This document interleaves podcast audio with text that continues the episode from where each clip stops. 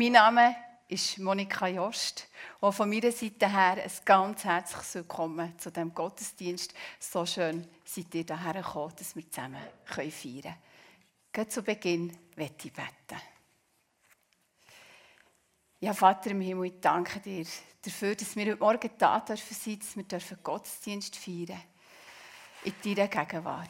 Und ich werde dich jetzt einfach einladen. Komm du mitten unter uns. Zieh du in unsere Herzen, dass sie dürfen offen werden für das, was du vielleicht heute Morgen hineinlegen willst. Merci, bist du da. Erfüllst du den Raum, erfüllst du unsere Herzen. Amen. Wir feiern heute Morgen einen besonderen Gottesdienst, nämlich Erntedank Gottesdienst. Immer wieder ein Moment zum Innehalten, Nachdenken und Danke sagen für all den Reichsagen, die wir immer wieder dürfen empfangen Aber vielleicht auch innehalten und uns neu bewusst werden, dass hinter jeder Gabe ein Geber und hinter jeder Ernte ein Aussaat steckt. Und darum nimmt uns Sarah Mohr, Mitarbeiterin Mitarbeiterinnen im Predigerteam hier in der FG Thun heute Morgen nicht mit in die besten volle Schür oder in Kornspeicher, sondern auf das frisch vorbereitete Feld zur Aussaat. Erntedank, das feiern wir heute. Und ich frage dich, findest du das eigentlich noch zeitgemäß? Ja, die meisten von uns arbeiten heute in einem Dienstleistungsbereich. An, es sind etwa zwei Drittel von denen, die hier innen sind. Wenn wir der Statistik glauben Der Bereich der Landwirtschaft ist verschwindend klein und wird immer noch kleiner. Und unsere alle Naturverbundenheit hat, wenn wir ehrlich sind, doch schon ziemlich viel Luft nach oben, oder? Wir schlafen in warmen Häusern, laufen über die Strassen, fahren in Blechbüchsen von A nach B, schlafen in diesen warmen Häusern, genau, ich wiederhole mich. Aber wir wohnen in Innenräumen, die höchstens zweimal am Tag gelüftet werden. Unsere Währung ist Geld. Stutz regiert unsere Gesellschaft.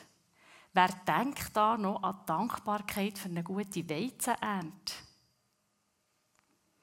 Das Erntedankfest kommt aus einer Zeit, wo es eine reine Agrargesellschaft war. Jeder ein Selbstversorger. Das Leben der Menschen war engmaschig mit der Natur verstrickt. Die Währung war Gerste und Weizen. Also wenn viel ist geerntet wurde, hat man gut gelebt. Und wenn wenig oder gar nichts ist geerntet wurde, ist die Existenz unmittelbar bedroht. Das ist heute wirklich nicht mehr ganz gleich. Aber auch wenn es ein alter Brauch ist, hat uns der Erntedank immer noch sehr viel zu sagen. Die Geschichte von heute findet zur Zeit vom Passafest statt. In der Klimazone von Israel heisst das, es ist die Zeit der ersten Gerstenernte im Frühling. Wir lesen zusammen Johannes 12, Verse 20 bis 26 in Abschnitten und ich tue jeweils dazu kurz etwas sagen. Ihr seht die ersten drei Verse eingeblendet. Unter denen, die zum Fest nach Jerusalem gekommen waren, um Gott anzubeten, befanden sich auch einige Nichtjuden. Sie gingen zu Philippus, der aus Bethsaida in Galiläa stammte, und sagten zu ihm: Herr, wir möchten Jesus kennenlernen. Philippus sagte es Andreas, und die beiden gingen zu Jesus. An diesem Passafest waren also Menschen, die von weit her angereist kamen. Für den Jesus mal zu sehen. Ein Fest, so wie auch heute gerade das Erntedankfest, das ist eine sehr gute Möglichkeit, Freunde einzuladen. Und es ist schön, wenn sich Jesus-Nachfolger verbinden, für offene und fragende Menschen zu empfangen. Weil zusammen kann einfach viel Kraft entstehen. Und ich wünsche uns heute Morgen hier, dass wir die verbindende Kraft der Gemeinschaft dürfen spüren. Wir lesen weiter die nächsten zwei Verse. Jesus antwortete ihnen: Die Stunde ist gekommen. Jetzt wird die Herrlichkeit des Menschensohns sichtbar werden. Amen. Ich versichere euch, das Weizenkorn muss in die Erde fallen und sterben, sonst bleibt es allein. Aber wenn es stirbt, bringt es viel Frucht. Das ist wieder mal typisch. Jesus hat nicht gesagt, hey, schön seid ihr da, schön euch kennenzulernen. Freut mich. Jesus redet mal wieder in Zeichen. Er gibt einen Hinweis darauf, was jetzt gerade passiert. Weil er weiß, dass er wird sterben und wir wissen heute, dass seine Auferstehung an Ostern zum sichtbaren Zeichen ist worden für ewiges Leben. Und der Glaube, schon jetzt dürfen teilt haben an seiner Herrlichkeit, bringt uns Menschen viel Sinn und Hoffnung. Man könnte sagen, Sinn und Hoffnung sind die Früchte davon, dass sich das Weizenkorn Jesus ganz hat hergegeben. Jesus ist all in gegangen, hat sich voll und ganz Gottes Plan hergegeben. Jesus redet weiter. Und da müssen wir ganz besonders gut herhören. Weil er gibt seinen Jüngern eine Weisheit weiter, die auf den ersten Blick ziemlich verwirrend daherkommt. Ich bin gespannt, wie es euch geht, wenn ihr das jetzt leset. Wer sein Leben liebt, wird es verlieren. Wer aber sein Leben in dieser Welt gering achtet, wird es für das ewige Leben bewahren. Was soll auch das? das Leben gering achten. Also ich liebe mein Leben. Muss ich mir den Tod wünschen, wenn ich Jesus Nachfolgerin sein will? Das kann unmöglich sein. So wie ich das interpretiere, erachtet Jesus schon zu dieser Zeit als wichtig, seinen Nachfolgern ein Lektion zu erteilen über das eigene Ego. Auf mich wirkt es, wie wenn er sagen will, hey, Freunde, kommt weg von eurem Lieblingsgebet. Kennt ihr das? Unser Lieblingsgebet. Vielleicht tönt es nicht haargenau so in diesem Wortlaut, wie ich es jetzt sage, aber ich bin sicher, hier und da tönt es ganz bestimmt so. Einmal bei mir tut es.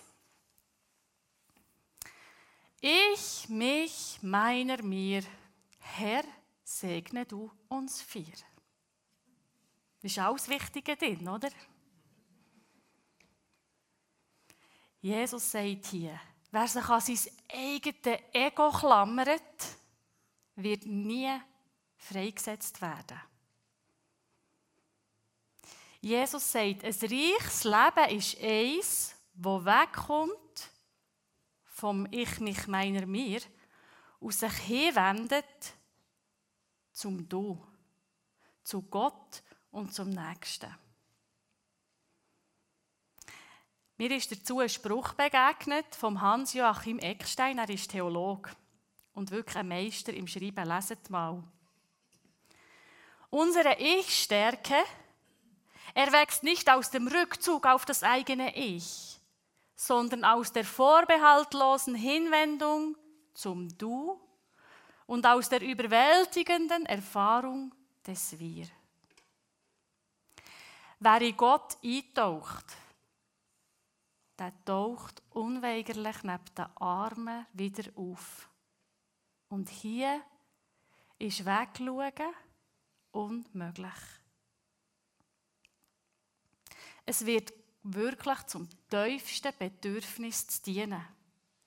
Und das ist etwas, wo höchste Sinn schafft im Leben. Und ein sinnvolles, ein gottvolles Leben, lesen wir weiter, sagt er, geht so. Wer mir dienen will, muss mir auf meinem Weg folgen.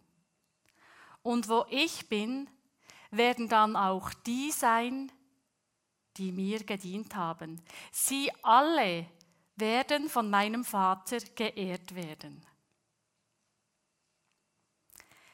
Wer dient, wer gibt, wird am Schluss selber geehrt, beschenkt.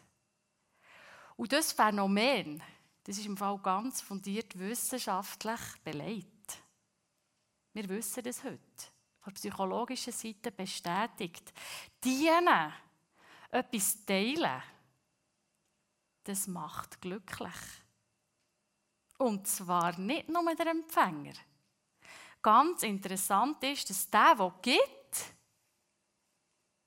erhöht sein Wohlgefühl. Geben ist nicht einmal so uneigennützig und edel, wie wir vielleicht immer meinen. Mit Geben stillt der Mensch ein Bedürfnis in sich inne. Man redet hier vom Glück des Gebens, habt ihr vielleicht auch schon gehört. Und mir hat mal jemand gesagt, Sarah, ich finde einfach für mich, für mich ist Schenken die vergnüglichste Art zum Geld auszugeben. Das hat etwas. Überlegt es. Was ist das für ein Gefühl, wenn du so mit einem vollen Sack Nussgipfel gehst, arbeiten würdest, um das 9 mitzubringen? Oder wenn du so einen herrlich prächtigen Mordsblumenstrauß durch die Stadt drehst, für es am Abend deiner Freundin oder deinem Freund zu verschenken. Oder das Gefühl, wenn du Post im Briefkasten hast von deinem Patenkind, das dank deiner Spende in die Schule kann und regelmässige Mahlzeiten bekommt. Ist das nicht ein Wohlgefühl, Freude, Dankbarkeit, Glück, Genugtuung? Geben macht glücklich. Aber und nach dem Aber kommt immer die Wahrheit. Geben macht nur dann glücklich, wenn es nicht aufgedrückt ist.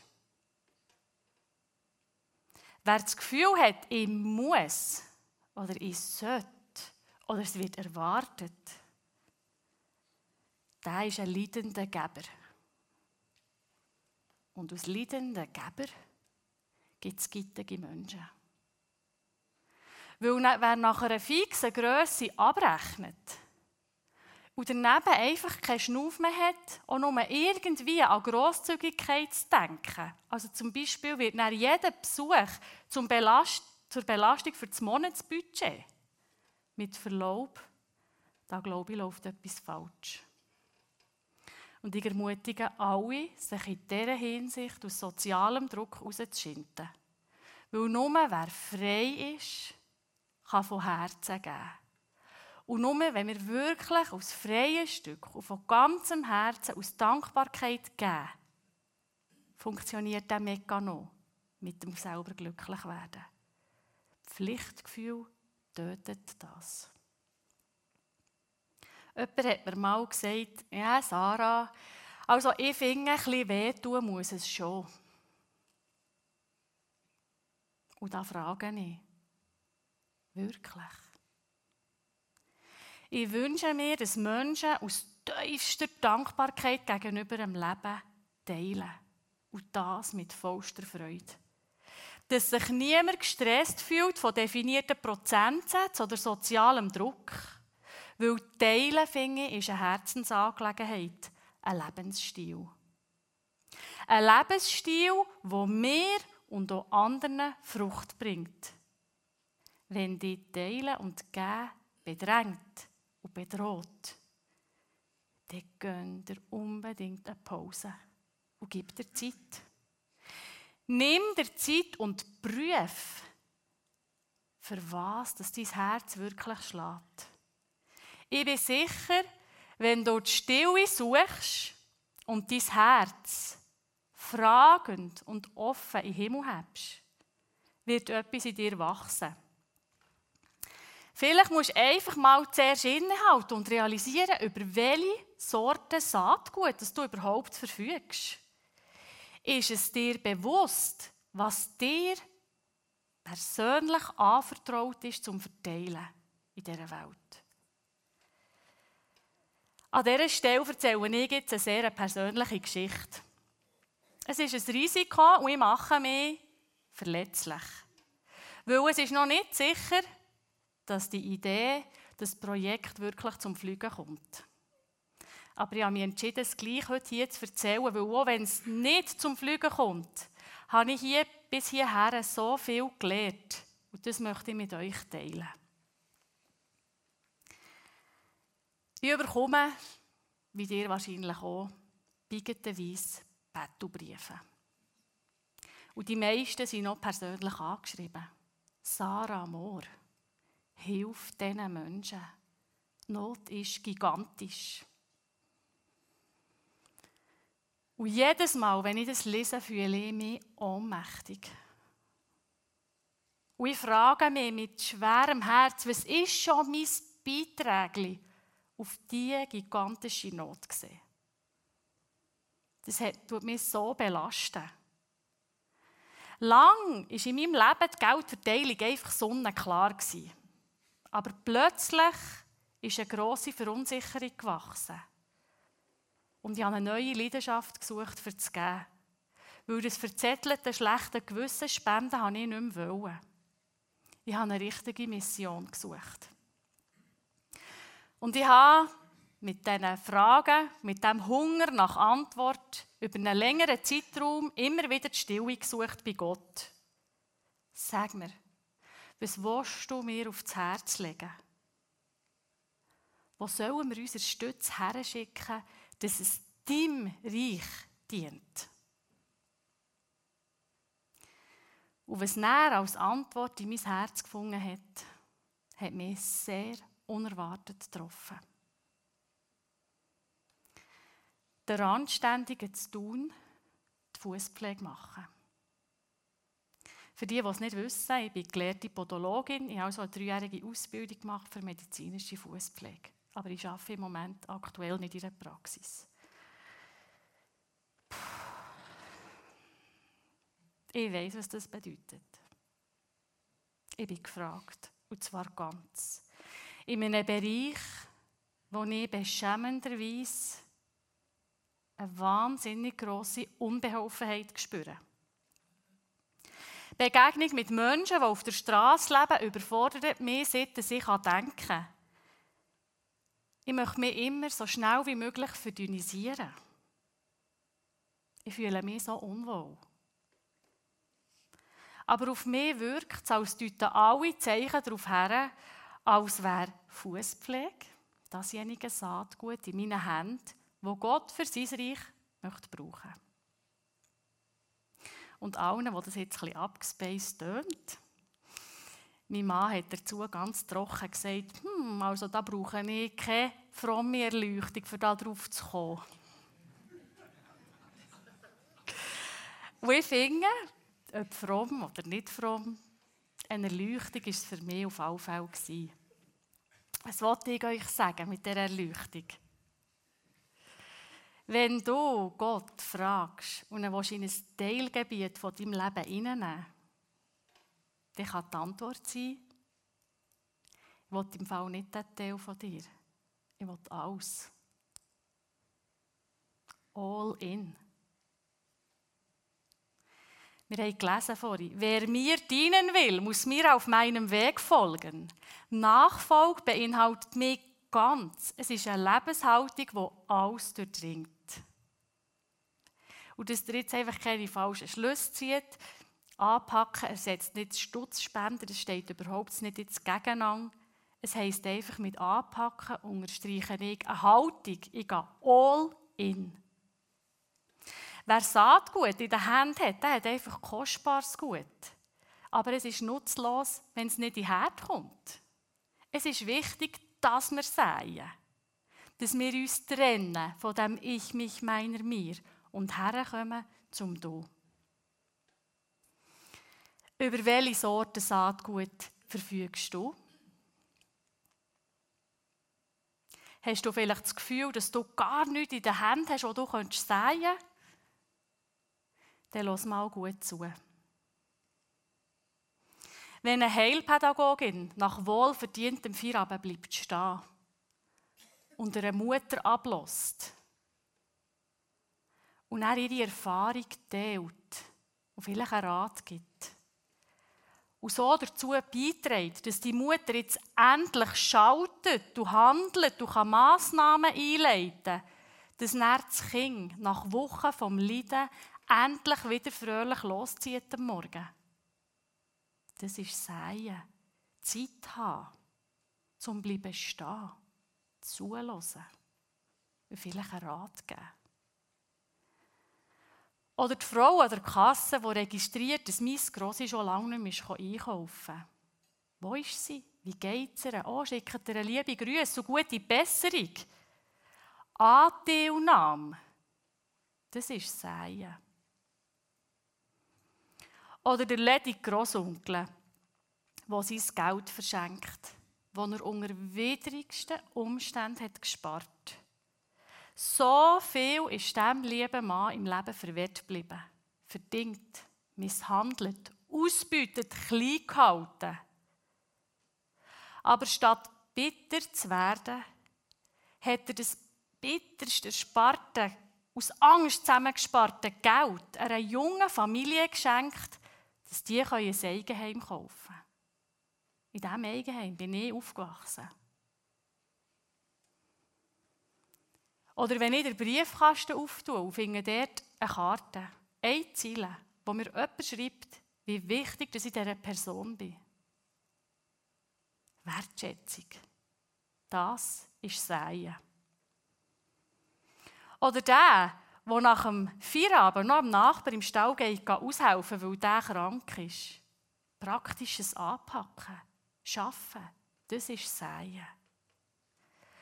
Und ganz zuletzt möchte ich euch noch auf Saatgut aufmerksam machen, das sehr stiefmütterlich behandelt wird. Barmherzigkeit. In den ganz bekannten Gabentests haben am wenigsten Leute die Gabe vor Barmherzigkeit.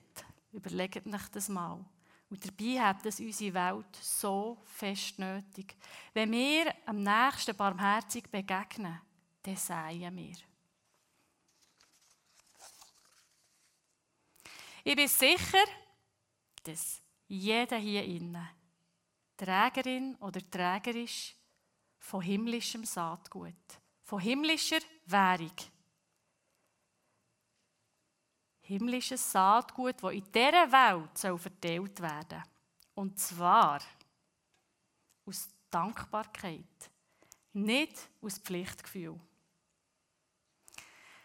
Grundsätzlich könnte man sagen, das Prinzip der Jesus-Nachfolge ist ja Bubi einfach zu erklären. Geben bringt Frucht. Also wenn jemand gibt, kann niemand empfangen. Aber ist es wirklich so einfach?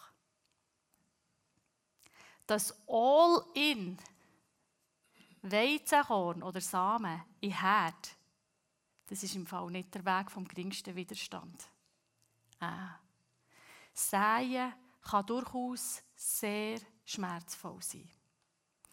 Die Monika hat mir heute Morgen erzählt, dass sie hat etwas gesucht hat, das ihr am Schluss in diesen Hochbett säen Und sie hat sich vorgestellt, eine Taubenzwiebel zu setzen. Aber wisst ihr was? Eine Taube wächst nicht ohne Kältetherapie. Die muss kalt haben über eine gewisse Zeit, dass sie näher sprießen kann. Und das passt mega gut zu dem All-In. Ein Samen oder ein Weizenkorn, egal ob jetzt eine Taubenzwiebel oder auch ein Sämli, muss immer zuerst sterben, bevor es Wurzeln schlagen und Frucht bringen kann. Und das ist echt ein schwieriger Teil dieser Geschichte. Dass ich, der Anständige zu tun, soll die Fußpflege machen, das kratzt im Fall an meinem Krönchen, das kann ich sagen. Es ist nicht da mit einer edlen Spende. Nein, meine Hände werden gebraucht und ich werde dadurch geheilt. Geheilt von Berührungsängsten, von Vorurteilen. Am Schluss bin ich die Beschenkte.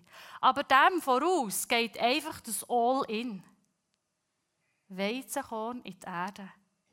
Ein Entscheid. Nägel mit Köpfen. Ganz viele Menschen wollen wachsen im Glauben. Sie lesen schlaue Bücher oder hören sich da so eine Predigt an, besuchen ein Kürschli, lassen sich Mentoren, machen interessante Studienreise auf Israel und das ist alles nicht falsch. Aber ich stelle fest, dass ich persönlich Menschen bewundern, die ganz, ganz anders gewachsen sind. Ich behaupte, dass wahre Teufel bei den Menschen wächst, die durch, durch Schmerz gegangen sind. Und weil es aber auch Menschen gibt, die am Schmerz zerbrechen, muss ich sagen, es ist die Kombination von Schmerz und Liebe, die einen Menschen wahrhaftig reifen lässt. Leset dazu mal, was ich da eingeblendet habe. Früchte reifen durch Regen und Sonne. Menschen reifen durch Schmerz und Liebe. Die Liebe, die die Menschen dadurch reifen, die gehört zur himmlischen Währung. Und wir sind herausgefordert, die in Form von verschiedenem Saatgut zu verteilen. Natürlich wird nie alles wachsen, was wir säen. Und das ist ein riesengroßer Segen, weil, was habe ich schon vermischt gesagt? Ich hoffe, dass nicht aus jedem Mistkorn etwas ist gewachsen. Aber das liegt in höheren Hängen. Der Herr über das Wachsen ist und bleibt Gott. Und ihr hört jetzt ein bisschen Musik und ich gebe euch so drei Fragen mit, die ihr ein bisschen vor Gott und in eurem Herzen wälzen dürft. Bist du parat, Gott zu fragen, welches Saatgut das er in deinen Händen, in deinem Herz sieht? Hast du einen genug langen Schnuff und bist du bereit zu warten und zu hören und Gottes Antwort in deinem Herz zu reifen?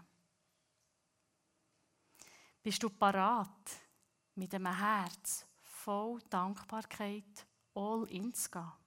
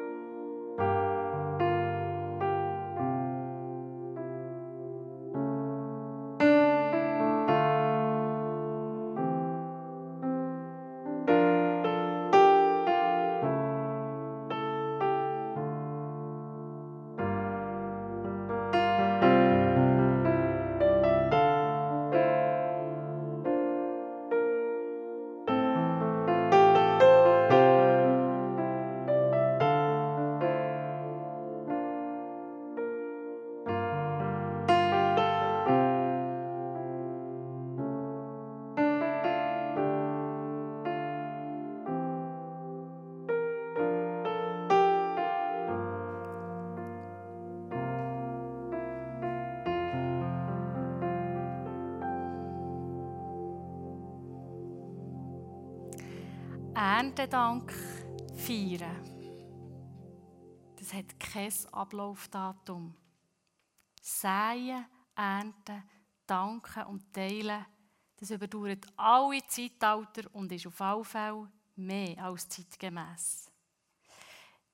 Egal ob Agrar, Industrie oder Dienstleistungsgesellschaft, ich ermutige dich, wird du zum Sämann und zur Säfrau von himmlischem Saatgut. Wie zulassen, ermutigen, praktisches Anpacken oder grosszügig sein in Form von Geldspenden. Durch all das kann Liebe in die Welt gesagt werden. Und nichts hat die Welt so fest nötig wie die Liebe, die durch Jesus Christus für uns Menschen hier ist sichtbar wurde. Ich möchte zum Abschluss noch beten. Grosser Gott, alles, was lebt, wächst und schnauft, trägt deine Handschrift. Nichts ist oder wird, ohne dass du mit drin bist. Und wir danken dir für alles, was wir in diesem Jahr haben dürfen säen und für alles, was wir haben dürfen ernten. Und ganz besonders bitte ich dich für alle die, die jetzt das Gefühl haben, in diesem Jahr weder geerntet noch gesagt zu haben. Menschen, die die Freude im Leben verloren haben und keine Aussicht sehen, sich jemals wieder im Leben zu freuen. Für sie ganz besonders, aber auch für alle anderen, die jetzt zulassen, bitte ich dich, habe uns fest in deinen starken, tröstenden Händen. Schenke uns Zuversicht, Hoffnung, Geborgenheit und ein Herz, das durch dich, Gott, sehend wird. Wir loben und preisen dich für deine Größe. Amen.